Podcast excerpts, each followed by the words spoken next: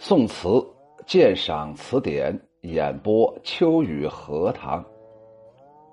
岳飞《满江红·写怀》，《满江红·写怀》，岳飞，我们的爱在当下已经来了，他竟然当着大家的面说：“老师晚上好。”那我也就，哼，说同学们晚上好。《满江红·写怀》岳飞，怒发冲冠凭栏处，潇潇雨歇抬望眼，仰天长啸，壮怀激烈。三十功名尘与土，八千里路云和月。莫等闲，白了少年头，空悲切。靖康耻，犹未雪；臣子恨，何时灭？驾长车，踏破贺兰山缺。壮志饥餐胡虏肉，笑谈渴饮匈奴血。待从头，收拾旧山河，朝天阙。当然了，当各位朋友听到有这样的一种说法，叫做。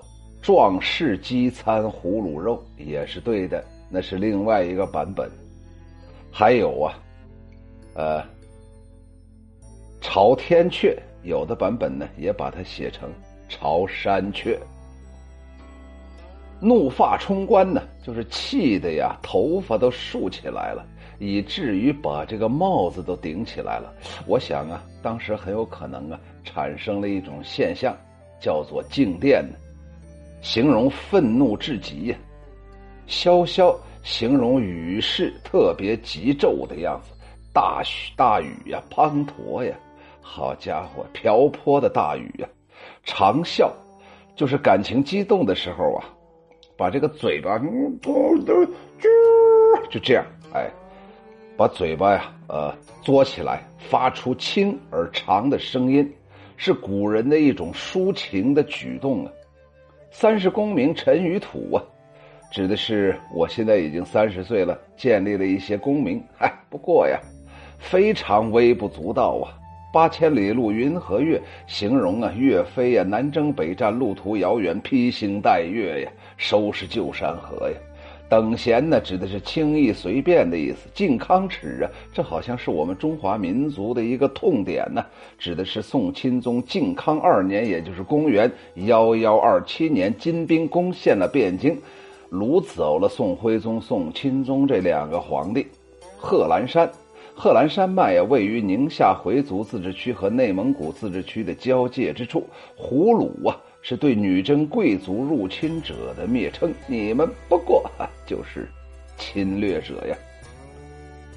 胡人呐，朝天阙指的是朝见皇帝，天阙呀本来指宫殿前面的楼观，在这里指皇帝生活的地方，在这里呀明显用的是借代的手法呀。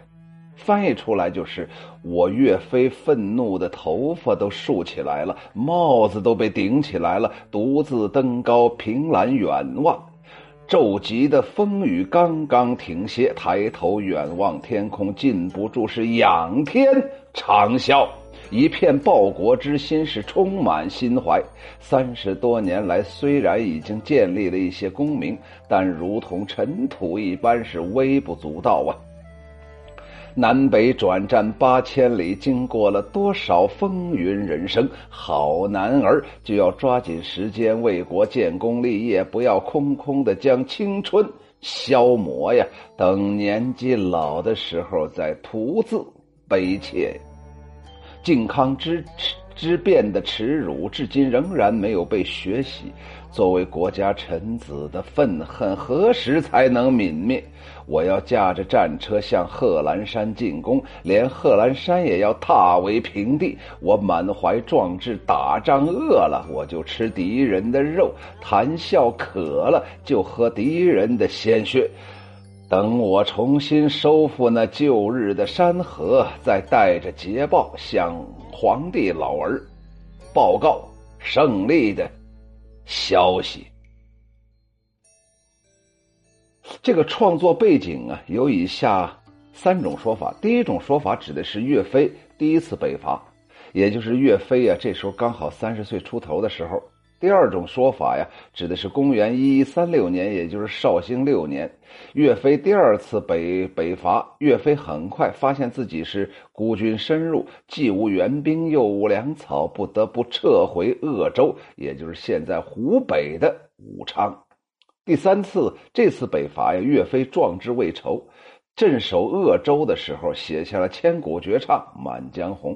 第三种说法呀，是《满江红》创作的具体时间应该是在岳飞入狱之前不久。字幕又挡住了，让我把这个再往上，往上走一走。哎哎，那就应该往下走一走，往下走一走。哎，这就好了。对，好。蚊子，我们小编说蚊子又挡住了我们的这个北珠老弟呀，也来了，北方的珍珠啊。我个人呢，可能比较同意第三种的写法，就是这个在岳飞入狱之前，岳飞一腔热血喷薄而出。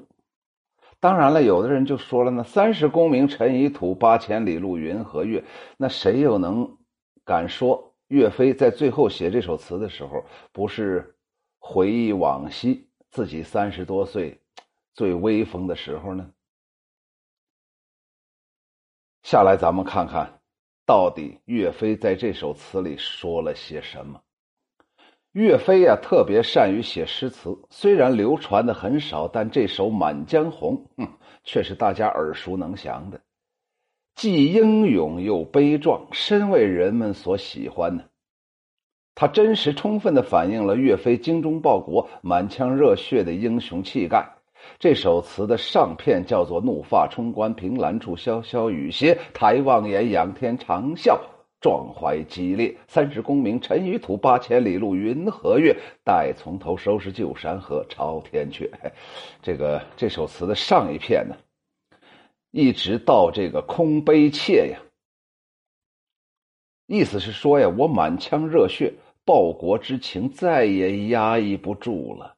我感到怒发冲冠，在庭院的栏杆边啊，望着潇潇秋雨，下到了停止的时候，抬头远望，又对天长啸，急切的盼望自己的志愿能够实现。三十多岁的人了，功名还没有立下来，但是我不在乎，功名好比那尘土一样，都是不足所求的。我渴望的到底是什么呢？渴望的是八千里路的征战。我要不停的去战斗，战斗，战斗，只要这征途上的白云和明月做伴侣就足够了，不能再等了，让少年头轻易的变白了。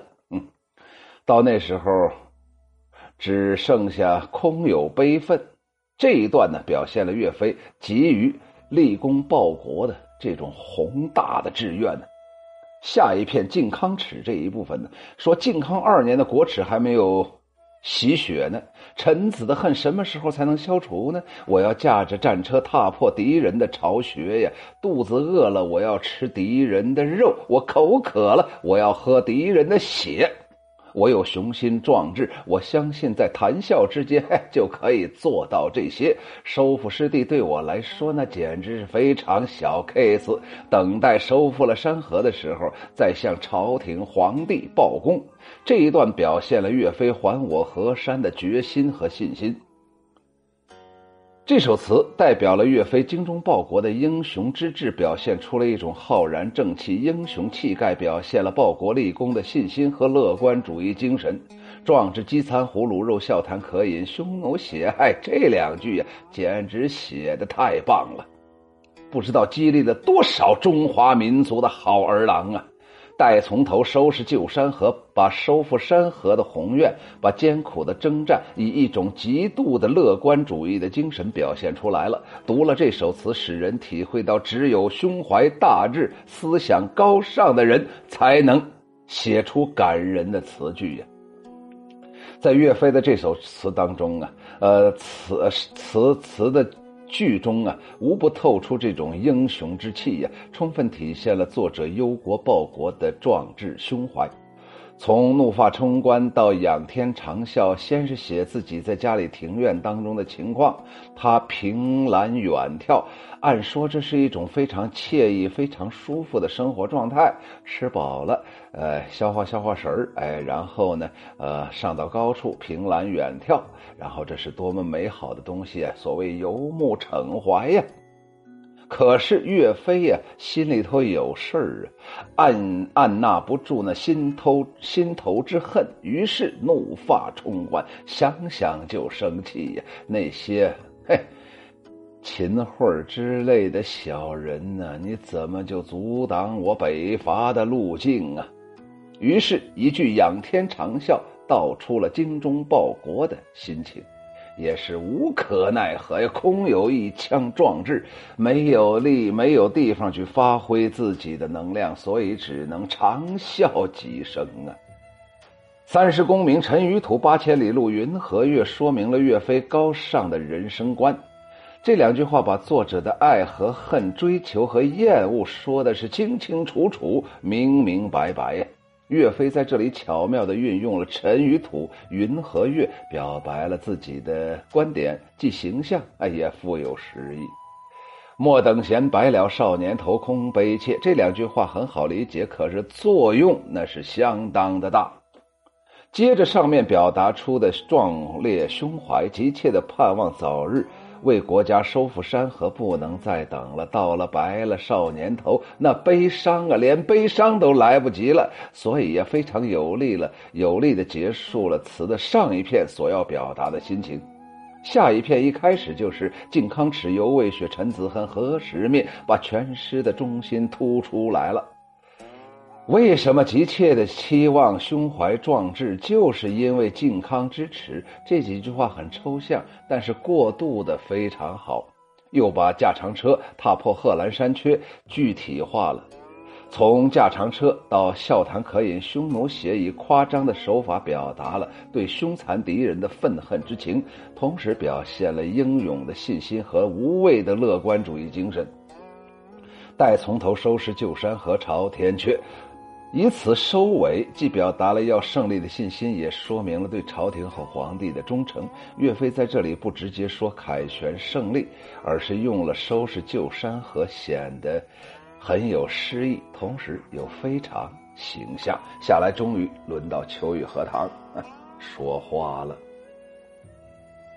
这是岳飞的名篇，所以秋雨荷塘压力大大。但是我相信。我能把它解读的清楚，原因有以下几点：第一，性别都是男儿，所以男人最了解男人；第二个，每个男人胸中都有一腔热血，都想喷洒而出，都想为正义的事业，然后损耗自己，没有任何退路，甚至心甘情愿。第三个，秋雨荷塘啊，这种个性啊。也是不允许让恶毒的事情在自己的眼前不断的出现，总想啊扫平天下，一统河山呢。所以呀，由我来解读岳飞，我觉着还比较好。下来咱们看看这首词，整个在这首词，我们找几个关键词，第一个就叫做激烈。仰天长啸，壮怀激烈呀！一个人呢，没有到特殊情况下，不会有过激的言辞、过激的举动。一旦真的到了激烈的时候，又分成了不同等级的激烈。岳飞这个是家国情怀，所以他的这个激烈是等级最高的，所以为他这个激烈的等级点赞。他没有为那个小家小口啊，没有为那个今天没有钱买酱油，明天没有钱嗯呃切上二斤猪肉在这痛苦。他是一下子上升到了国家情怀。第二个就是伤感，或者叫无奈，自己想要收收复旧山河，而且根据当时自己的那种军力的状态。和那种整个战争的形势，完全可以收复旧山河，可是却收复不了，于是埋下了深深的无奈。于是正因为无奈，所以才会激烈，才会长啸不止。第三个，男子汉。呀，那种逼人的男子汉的气质啊，在整个这首词里头表达的非常清楚，每一句都写的是斗大的两个字“男人”。第四个，我想说，蔑视，对那些侵略者的蔑视，驾长车踏破贺兰山缺。这是对自然的一种征服，好家伙，能把贺兰山都碾压过去呀，荡为平地呀！这是什么样的一种气度啊！而且呀，壮志饥餐胡虏肉，笑谈渴饮匈奴血，这是对匈奴的一种看不上，甚至是一种仇恨。但是我蔑视他们。志向，还有一个关键词叫志向。待从头收拾旧山河，朝天阙。整个天下混乱了，那就交给我岳飞来打理吧。让我收拾旧山河，有点类似于秋雨荷塘每个礼拜五或者礼拜六啊，要把这个住的地方简单收拾一下，该扫的扫，该擦的擦，该抹的抹。一切都在我掌控之下。我是先擦沙发呢，还是先扫地呢，还是先拖地呢？一切由我来做主，一切在我掌控之下。这才叫“收拾”两个字的本身的具体的含义。所以呀，在整个这首词里面，到处表现了逼人的那种男子汉的气质。这首词说完之后啊，我们将会用一个比较漫长的时间来给岳飞做一个大收官，争取呀能够通过我给大家把岳飞讲的明白。那时候可能还会重提《满江红》，写怀《满江红》，写怀岳飞，怒发冲冠凭栏处，潇潇雨歇抬望眼，仰天长啸。壮怀激烈。三十功名尘与土，八千里路云和月。莫等闲，白了少年头，空悲切。靖康耻，犹未雪。臣子恨何时灭？驾长车，踏破贺兰山缺。壮志饥餐胡虏肉，笑谈渴饮匈奴血。待从头收拾旧山河，朝天阙。四三九九六八八三说岳鹏举是哪个文化体系？嗨，首先呢，我们先来说一下，我个人呢对这个文化体系的认可呃、认认知啊。第一种啊，就属于那种纯粹的，到了晋朝以后，陶渊明啊，呃，这个呃，这个竹林七贤呢，陶渊明啊，乃至于到了唐朝王继呀。这个孟浩然等等这些人呢，呃，流连于自然山水，这是一个文化体系，就是人与自然和谐相处啊。不管是由于这个朝廷的挤压，我去呃遁世，还是像许由那样这个主动的回到自然，反正他跟自然有一个约定，想生活在自然当中。第二种啊。那就是为家国呀，为了自己一腔的怀抱啊，就像岳飞一样，最终啊，他想追求的是朝天阙，给皇帝一个好交代。这里面不排除有自己呀那样一种呃，得到皇帝的认可，然后呢，全国人民拥戴的那样一种心思。但是这种心思哪里又错了呢？有的人呢说岳飞在这块啊表现出那种愚忠，我们是跳出那个历史的。时间段，然后来评价古人，这个本身呢就不太接地气呀。还有一种单纯的抒发自己的小情小调当然了，这个有时候跟性别也有关系，男人和女人写的东西又不一样，所以他这个文化体系比较庞杂呀。当然了，如果大家感兴趣，可以看一看这个余秋雨先生所写的《中华中国文脉》，他那里面啊，从头到尾啊，按照整个文化发展的线索呀，也把这事情说的比较清楚。这就是我对这个八八三这个朋友的回答，不一定很响亮，也不一定很到位，但是啊，毕竟是回答了。谢谢收听，欢迎大家关注、订阅、评论，感谢对我的支持。